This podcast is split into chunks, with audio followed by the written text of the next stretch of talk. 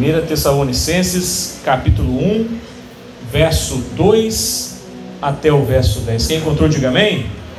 Se você não encontrou, pode olhar para cá para o telão que aqui você vai conseguir visualizar para você ficar mais fácil, né? Aqueles que podem ficar de pé, se você puder ficar de pé em reverência à palavra do Todo-Poderoso, fique de pé no seu lugar. Se tiver alguma limitação física, pode continuar sentado como está. Eu costumo dizer que a postura mais importante é a do seu coração, certo? Diz assim a palavra do nosso Deus. Eu vou ler o texto todo, em seguida nós vamos orar e depois a gente vai transcorrer sobre o texto. Sempre damos graças a Deus por todos vocês, mencionando-os em nossas orações. Lembramos continuamente diante de nosso Deus e Pai o que vocês têm demonstrado, o trabalho que resulta da fé, o esforço motivado pelo amor e a perseverança proveniente da esperança em nosso Senhor Jesus Cristo. Sabemos, irmãos, amados de Deus, que Ele os escolheu, porque o nosso Evangelho não chegou a vocês somente em palavra, mas também em poder, no Espírito Santo e em plena convicção.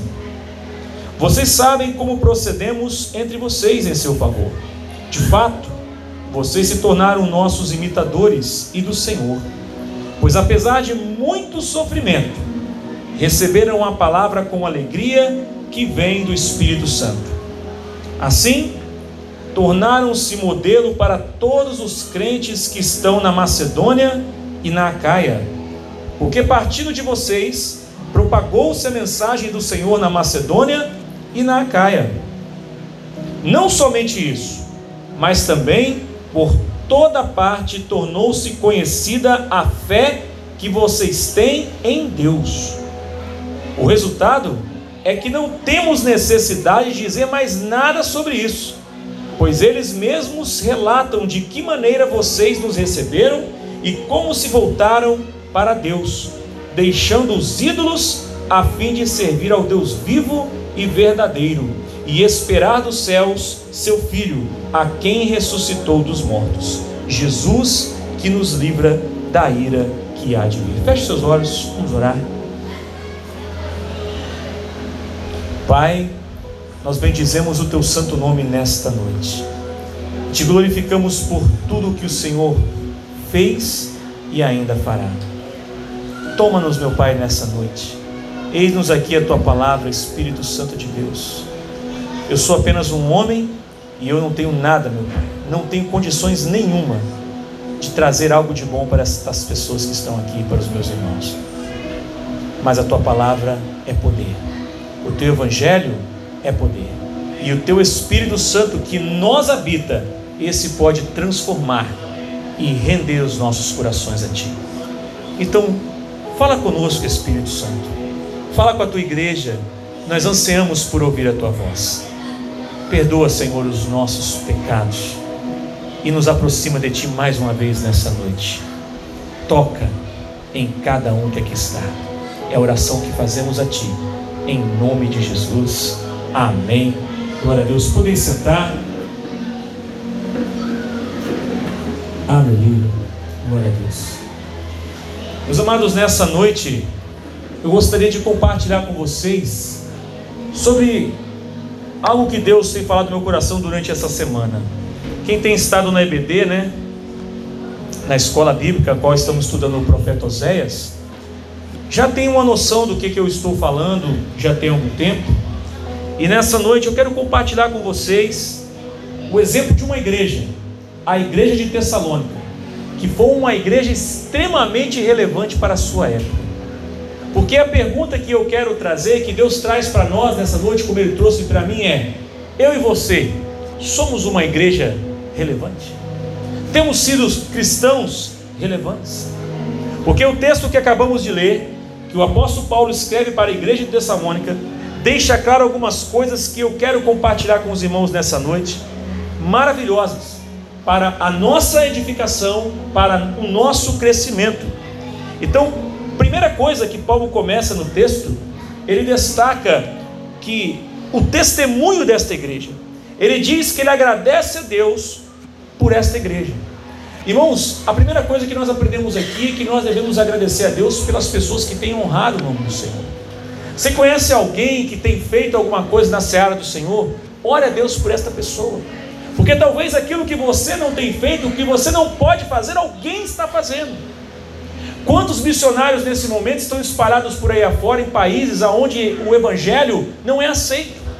E eles estão lá por amor a Cristo Jesus. Será que nós temos orado por eles? O apóstolo Paulo disse que ele orava por esta igreja, porque esta igreja é uma igreja relevante. A igreja de Tessalônica, irmão, ela é o verdadeiro exemplo do que é um avivamento. Os irmãos têm acompanhado os últimos dias falando sobre um possível avivamento nos Estados Unidos, lá naquela universidade de Kentucky. Mas aqui, esta igreja recebeu a palavra com 30 dias. Esse povo de Tessalônica, Paulo ficou lá 30 dias. E 30 dias que Paulo ficou nessa cidade foi o suficiente para transformar a rotina de toda aquela cidade. Nessa cidade, era uma cidade da qual um dos tipos de comércio da qual eles viviam era a comercialização de ídolos, estátuas, imagens. E quando Paulo então chega naquela cidade e começa a pegar o evangelho de Deus, a palavra de Deus ela nos destaca que aquele povo ele recebeu o evangelho com tanto com tanta sede e que as vidas deles foram tão impactadas que Paulo foi expulso da cidade, de tanto problema que começou a trazer para os comerciantes ido, para as autoridades, porque a mensagem de Paulo é de que existia um rei maior. E aí, muitos daqueles estavam começando a levantar uma mensagem contra Paulo que ele estava pregando contra César. Então Paulo saiu fugido de Tessalônica. Agora preste atenção, que é sobre algumas coisas que eu gostaria de falar para vocês que vai estar nos versículos logo à frente, quando Paulo diz assim: ele diz assim: Lembramos continuamente diante de nosso Deus e Pai o que vocês têm demonstrado, preste atenção, porque a mensagem dessa noite vai estar nesses três pilares. O que, que essa igreja demonstrava na visão do apóstolo Paulo? O trabalho que resulta da fé, o esforço motivado pelo amor e a perseverança proveniente da esperança em nosso Senhor Jesus Cristo. Sabe, irmãos, essa igreja ela foi tão relevante que por causa dela outras duas cidades se renderam ao Senhor Jesus, que foi a cidade de Acá e Macedônia. E Paulo aqui começa a colocar algumas coisas que são bastante importantes. A primeira, o trabalho que resulta da fé. Paulo está falando de algo que é retroalimentado. Paulo está dizendo que quando você tem fé, você trabalha para Deus. E quando você trabalha para Deus, a sua fé também é alimentada. Ou seja, o que Paulo está querendo dizer é que uma vida no evangelho prática, ela produz trabalho e o trabalho produz fé em nossos corações. Quando você está semeando na vida de alguém, você está pregando o evangelho na vida de alguém, e aquela pessoa vem a render-se a Jesus, a sua fé não é renovada? Sim ou não? Com certeza.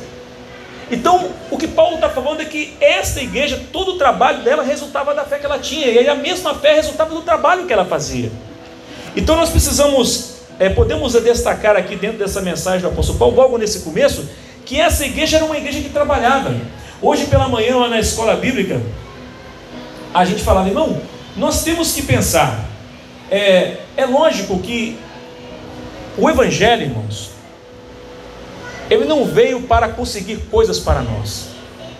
O mundo tem pregado sobre isso, que o Evangelho vem facilitar a nossa vida, o Evangelho vem trazer coisas para nós nessa terra, mas a verdade é que o Evangelho tem uma proposta só: salvar o homem. E salvar o que, pastor? Não é uma salvação apenas geográfica, que nos tira daqui e coloca no céu, mas é uma salvação na nossa alma do nosso caráter, de quem nós somos.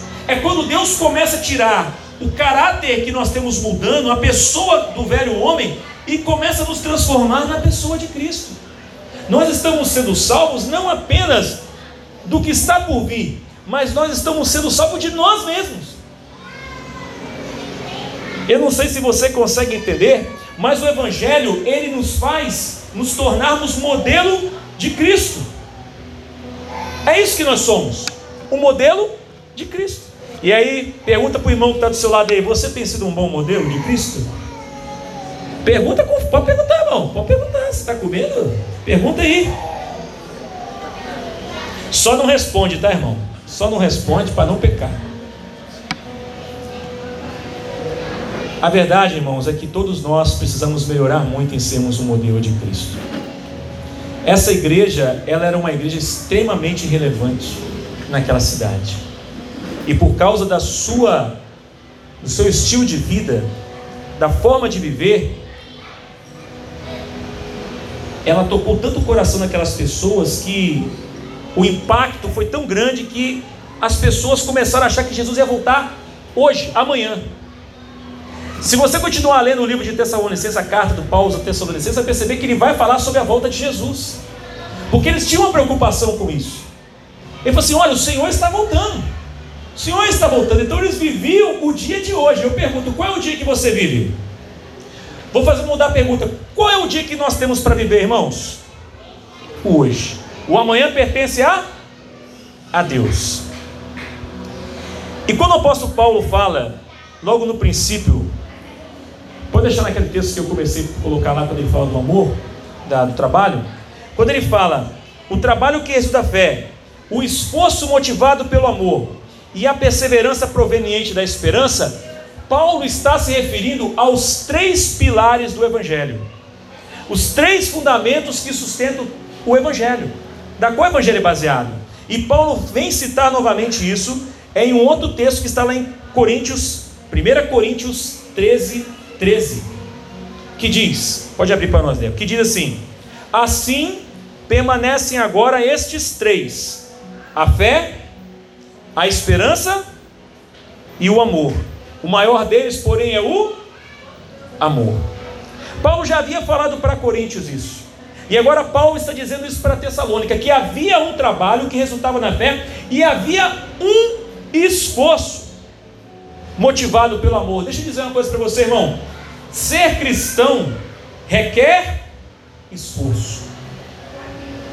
O amor requer esforço de nós. É fácil, irmão, amar alguém desagradável? É fácil? Quem é casado aqui, levanta a mão. Irmão, não é fácil amar o cônjuge da gente, irmão.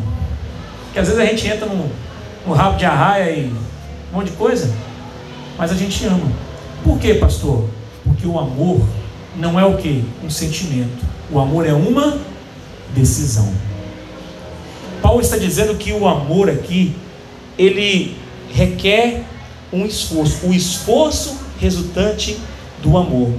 Quando a gente ama a Deus e quando a gente ama as pessoas, nós nos esforçamos. Sabe, irmãos, é, ser cristão é você passar em momentos difíceis. E tem momento que eu e você precisamos nos esforçar ainda mais. Quem aqui já nunca chegou em algum momento da sua vida e falou assim, pastor, eu cheguei no momento da minha vida que eu pensei que tudo ia acabar. Mas aí quando você pensa que tudo ia acabar, Deus vem te dá uma nova força, renova a sua força, você tem, faz um esforço a mais. E você dá um passo que você achava que não conseguiria, mas você dá um. Daqui a pouco você dá dois. Daqui a pouco você dá três. E quando você vê, você já está quilômetros de distância do problema que você estava vivendo. É como eu falei, o que essas pessoas na Turquia agora vão fazer depois que tiveram suas casas destruídas? Tiveram seus entes queridos mortos naquela tragédia? O que, que eles vão fazer? chorar e ficar parado vai resolver, irmãos? Não. É nessa hora que Deus se apresenta para nós e nos dá ânimo, nos dá força, da qual nós conseguimos prosseguir na vida cristã. E sabe, irmãos, o Evangelho, ele não foi feito para trazer mudança na nossa vida, ele foi feito para trazer transformação. Eu gosto muito de pensar sobre isso porque as, atualmente a mensagem do Evangelho tem sido um Evangelho de mudança. É, tipo assim, as pessoas elas mudam de lugar, mas as suas vidas continuam a mesma.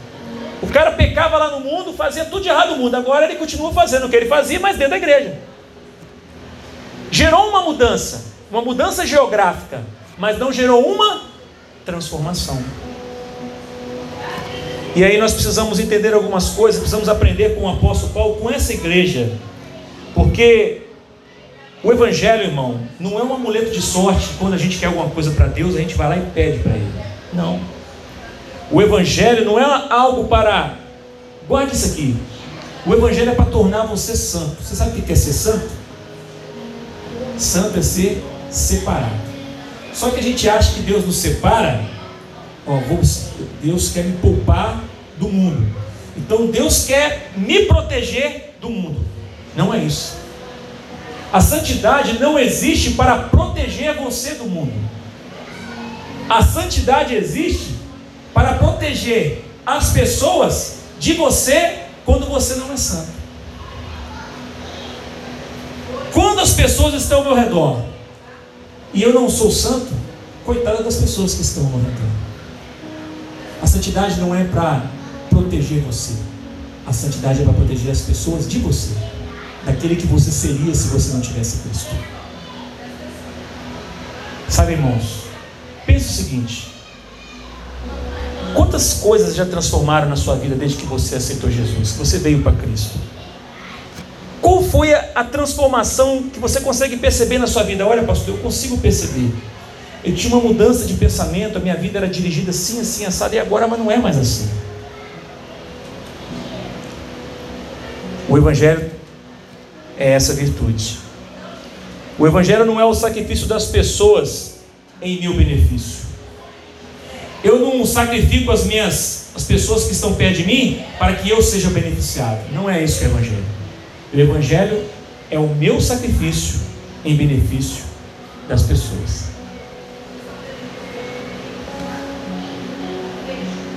Eu não sei se você sabe o que é isso.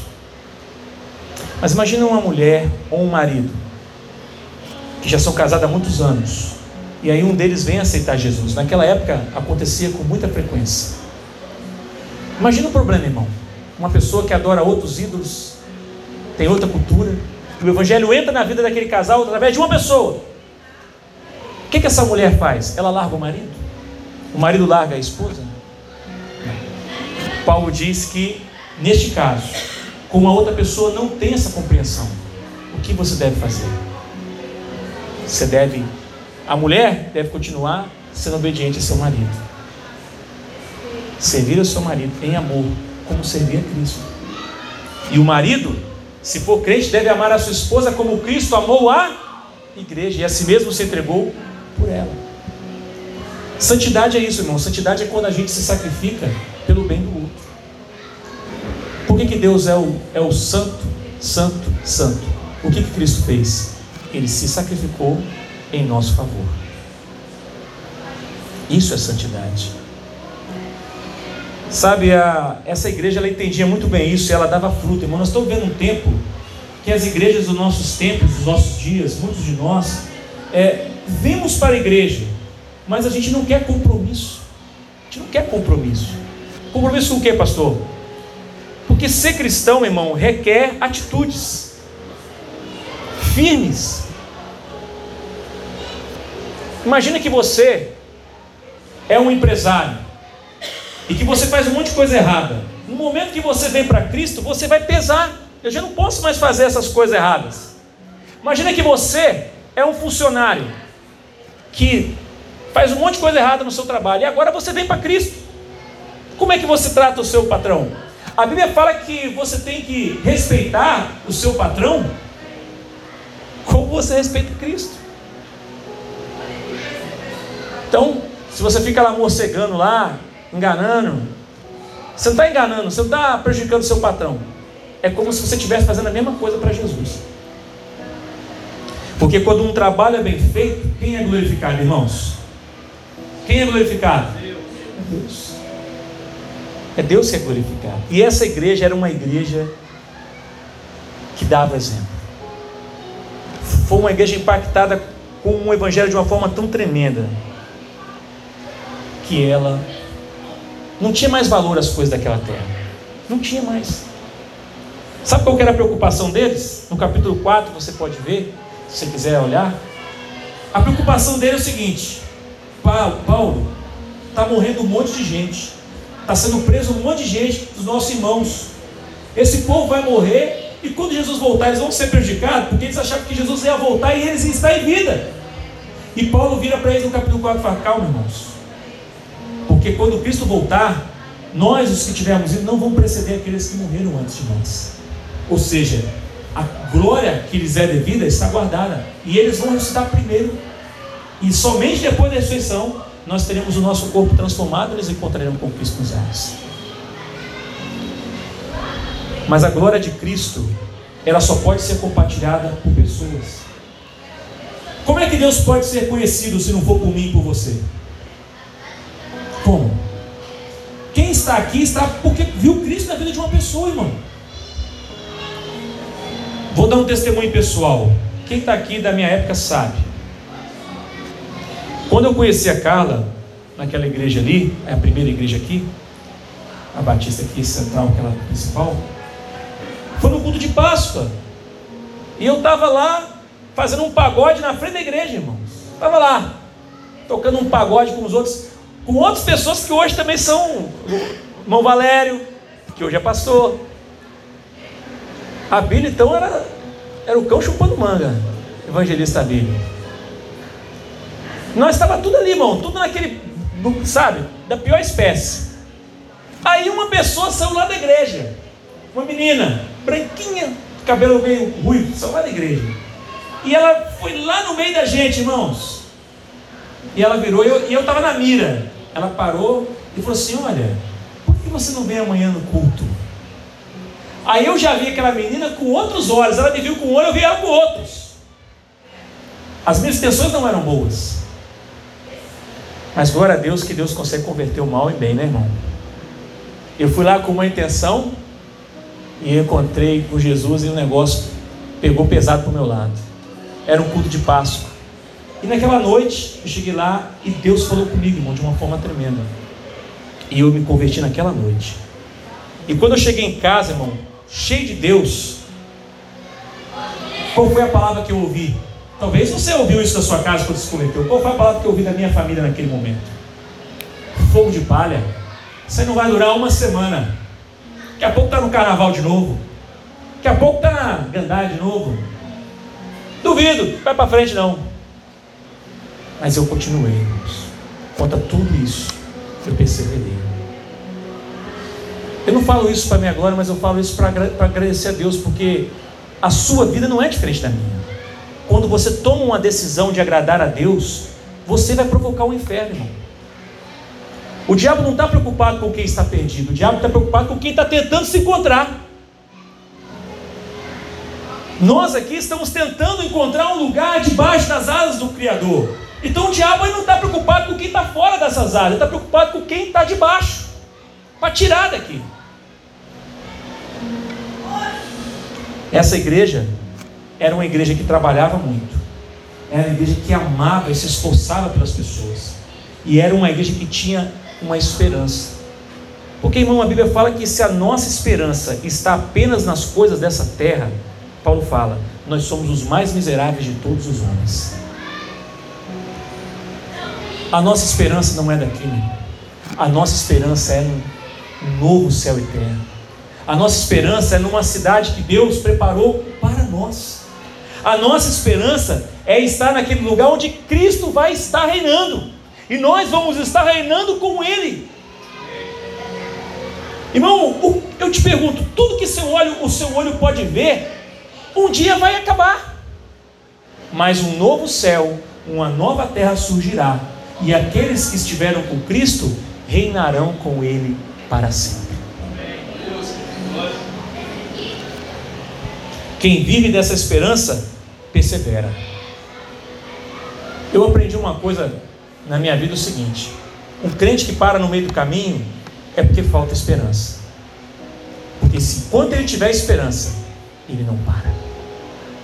Enquanto ele tiver esperança, pastor, tá ruim, tá perdido o emprego, pastor, situação tá difícil, meu filho está doente, minha esposa está complicada, meu marido está com problema, mas pastor, eu prossigo com Cristo porque eu sei em quem eu tenho crido. Eu sei que Ele é poderoso para fazer muito mais do que aquilo que eu peço, daquilo que eu penso. Eu sei que um dia o meu redentor voltará e ele me levará para estar ao seu lado.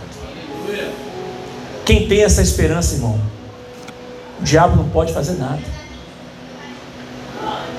Deixa eu dizer uma coisa para você: a sua salvação, nenhum homem pode tirar de você, nem o diabo pode tirar de você a sua salvação. Ele não tem esse poder. Mas escute o que eu vou falar. Você tem o poder de entregar a sua salvação. A salvação, meu irmão, é como se fosse um grande barco. Um grande barco. Jesus é este barco. E ele vem passando no mar de pecadores, aonde só tem gente na lama do pecado. E vem esse barco. E naquele barco alguém levanta, ergue a mão para você e coloca você fala assim: Você quer vir? Você reconhece que está no mar de pecado, então ele puxa você para dentro. E ali você está no barco, ali você vai ser lavado, remido. Mas se por um dia você olhar lá de dentro do barco, lá para fora, e ver aquela festinha que você participava, aquelas coisas que você gostava de fazer e falar assim: ah, que saudade dessas coisas. Você pode pular do barco.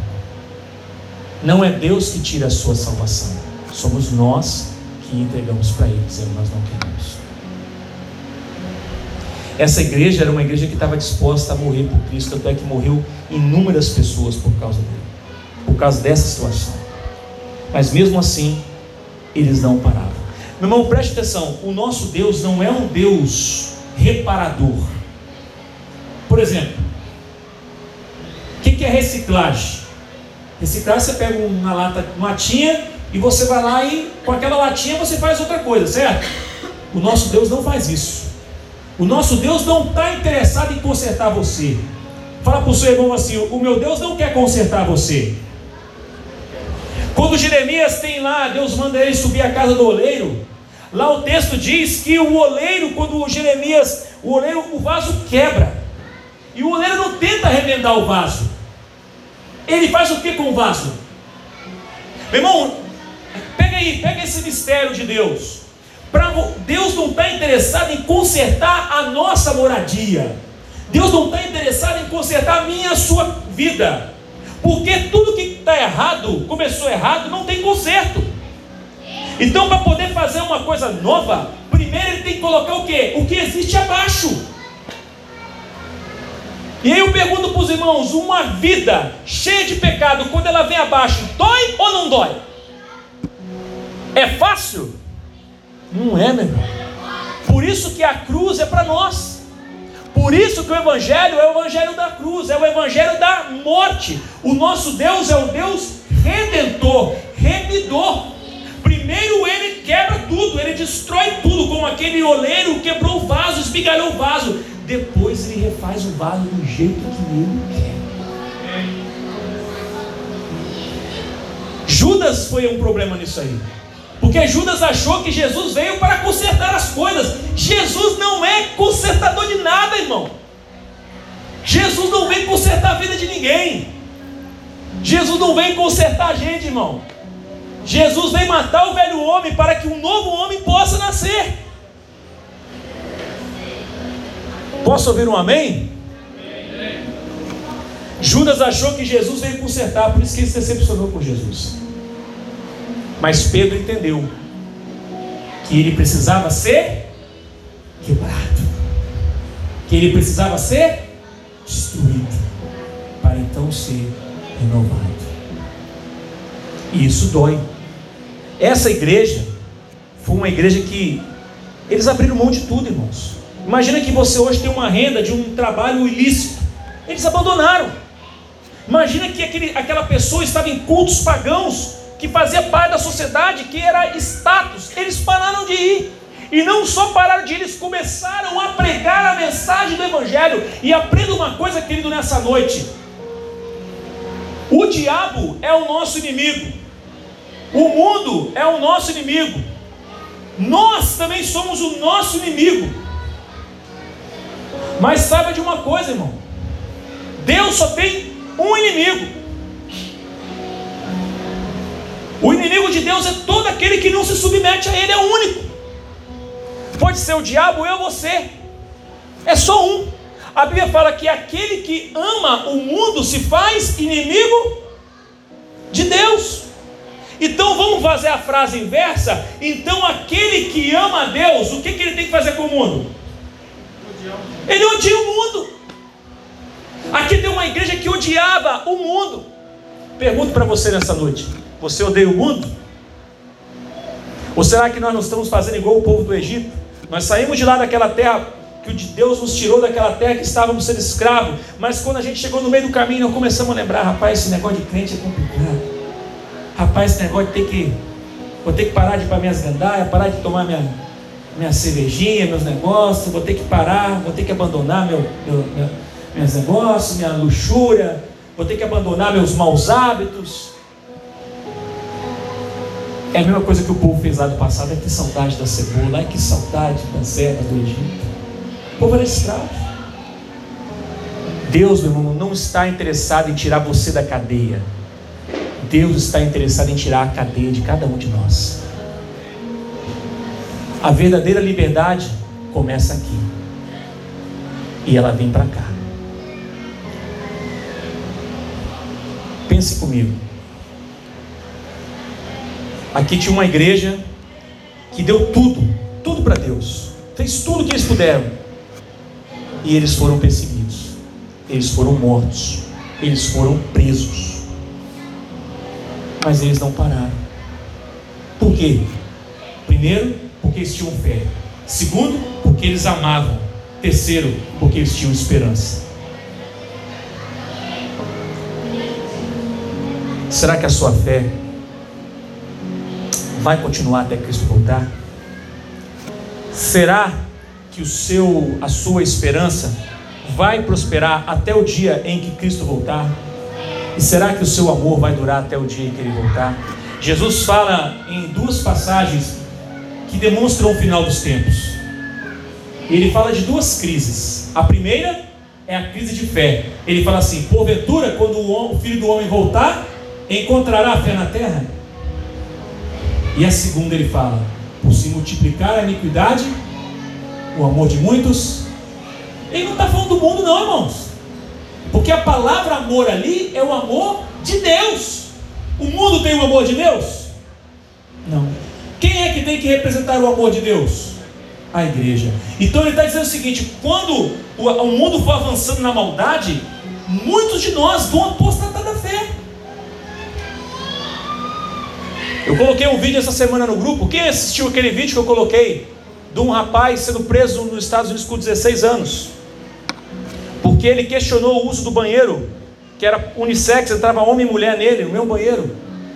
A diretora deu uma suspensão nele de seis meses. E aquele rapaz de 16 anos voltou na escola, porque ele tinha o direito de estudar. Eles disseram que eles suspenderam aquele menino, sabe por que, que eles suspenderam ele? Porque disse que o seu comportamento é inadequado para os outros alunos. Deixa eu dizer uma coisa para você. A santidade incomoda. Repita comigo: a santidade, santidade. incomoda. Sabe o que esse rapaz fez no outro dia? Ele foi para a escola de novo. Sabe o que aconteceu com ele? Ele foi preso. A diretora denunciou ele por invasão, acredite, invasão de propriedade. Isso no Canadá. Quanto tempo, irmão, que eu me lembro que o pessoal falou assim: ah, meu sonho é ir para o Canadá. O Canadá está quase uma China melhorada, irmão. Lá você não tem mais direito nenhum de nada. O governo determina quem você vai comer, o que você vai estudar, o que você vai ser. Os seus filhos lá pertencem ao Estado. Se você não levar o seu filho para fazer qualquer coisa, eles tomam a criança de você no Canadá. Aí a gente está aqui no Brasil. E eu vou abrir o coração para você, porque nós vamos para a ceia. Eu falava com a Carla hoje. Os Estados Unidos é tido como o maior país da América. Os Estados Unidos está em decadência moral. Mas você sabe ainda o que é que segurou ainda um pouquinho os Estados Unidos? Porque ainda os Estados Unidos têm uma lei que eles precisam mudar muita coisa lá. Eles têm que mexer, já está mudando, mas tem muita coisa que é difícil. Está difícil, eles vão mudando aos poucos. a Suprema Corte deles lá, ainda existe alguns juízes conservadores. Agora e aqui no Brasil? Não salva um juiz daquele ali, irmão. Não salva um cargo de autoridade no Brasil grande, não salva um. E aí eu vou perguntar para você: você acha que nós, crentes superficiais como nós somos, brasileiros, porque brasileiro é um crente superficial. Brasileiro acha que ele pode ser crente aqui na igreja, lá no trabalho dele ser mais ou menos, e em casa ele faz a festa. Mas essa igreja de Tessalônica, ela entendia que se eu, eu tenho que ser o que eu sou na minha casa, eu tenho que ser o que eu sou no meu trabalho, eu tenho que ser o que eu sou no mundo. Nós brasileiros, meu irmão, se as coisas continuarem andando como elas estão, escreva isso aí.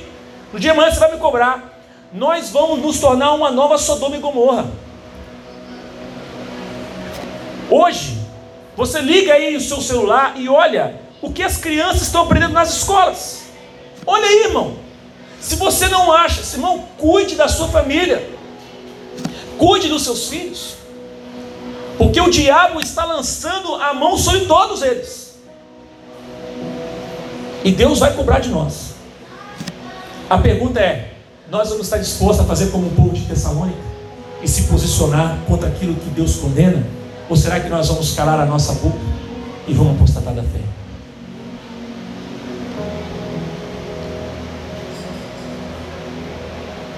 Crente brasileiro, nós cristãos brasileiros, muitos de nós, somos muito superficiais. E a gente precisa aprender, irmãos, que se nós queremos ser alguma coisa, se nós queremos agradar a Deus, nós temos que ter convicção daquilo que cremos, estar disposto a fazer tudo, porque se não for tudo, nós não fazemos nada. Feche os seus olhos. Vamos, antes de fazer o momento da ceia, eu queria fazer um momento de oração. Os dias estão difíceis e vão ficar mais difíceis. As coisas, eu não estou jogando praga em ninguém. Não pense você que eu jogo praga em ninguém, não estou. Porque quem, se tem pregador dizendo que as coisas vão melhorar, está mentindo para você. Porque a palavra diz que não vai melhorar. Então deixa eu dizer uma coisa para você as coisas vão ficar mais difíceis. Pergunte para você mesmo: qual é a posição do seu coração hoje? Você está disposto a dar a sua vida por Cristo? Você está disposto quando alguém falar assim: eu vou tomar o seu negócio, nega esse Cristo, eu vou tomar a sua empresa? Você vai, vai, vai negar para ficar com a empresa? Ah, eu vou separar a sua família de você se você não negar Jesus. Seu filho vai para um lugar, sua mulher vai para outro. Você vai negar Jesus? Você vai ser preso. Vão tomar seus bens. Se você não negar Cristo. Você está achando que isso não vai voltar a acontecer? Pois a Bíblia diz que vai voltar a acontecer. Pergunte para você mesmo: você está preparado para isso? Eu sei que Deus está falando a vários corações aqui nessa noite. O Espírito Santo está te mostrando aí que tipo de pessoa você é. Não sou eu que estou falando, é o Espírito Deus está falando com você aí. Ele está mostrando para você quais têm sido as suas atitudes. No momento que o Senhor vem te incomodar, no momento que Ele requer de você uma atitude, Deus sabe o que você está fazendo. Se você está negando a Ele ou não. Mas nessa noite eu quero te dar uma oportunidade. Continue com seus olhos fechados. Se tem alguém aqui nesta noite que ainda não tomou a firme decisão de seguir a Cristo, de reconhecer que é um pecador e arrepender dos seus pecados, basta você levantar a sua mão. Está todo mundo de olho fechado. E eu vou orar por você. Não estou convidando você para fazer parte de uma denominação. Não estou convidando você para fazer parte desta igreja. Eu estou convidando você, assim como um dia me convidaram, para fazer parte do corpo de Cristo.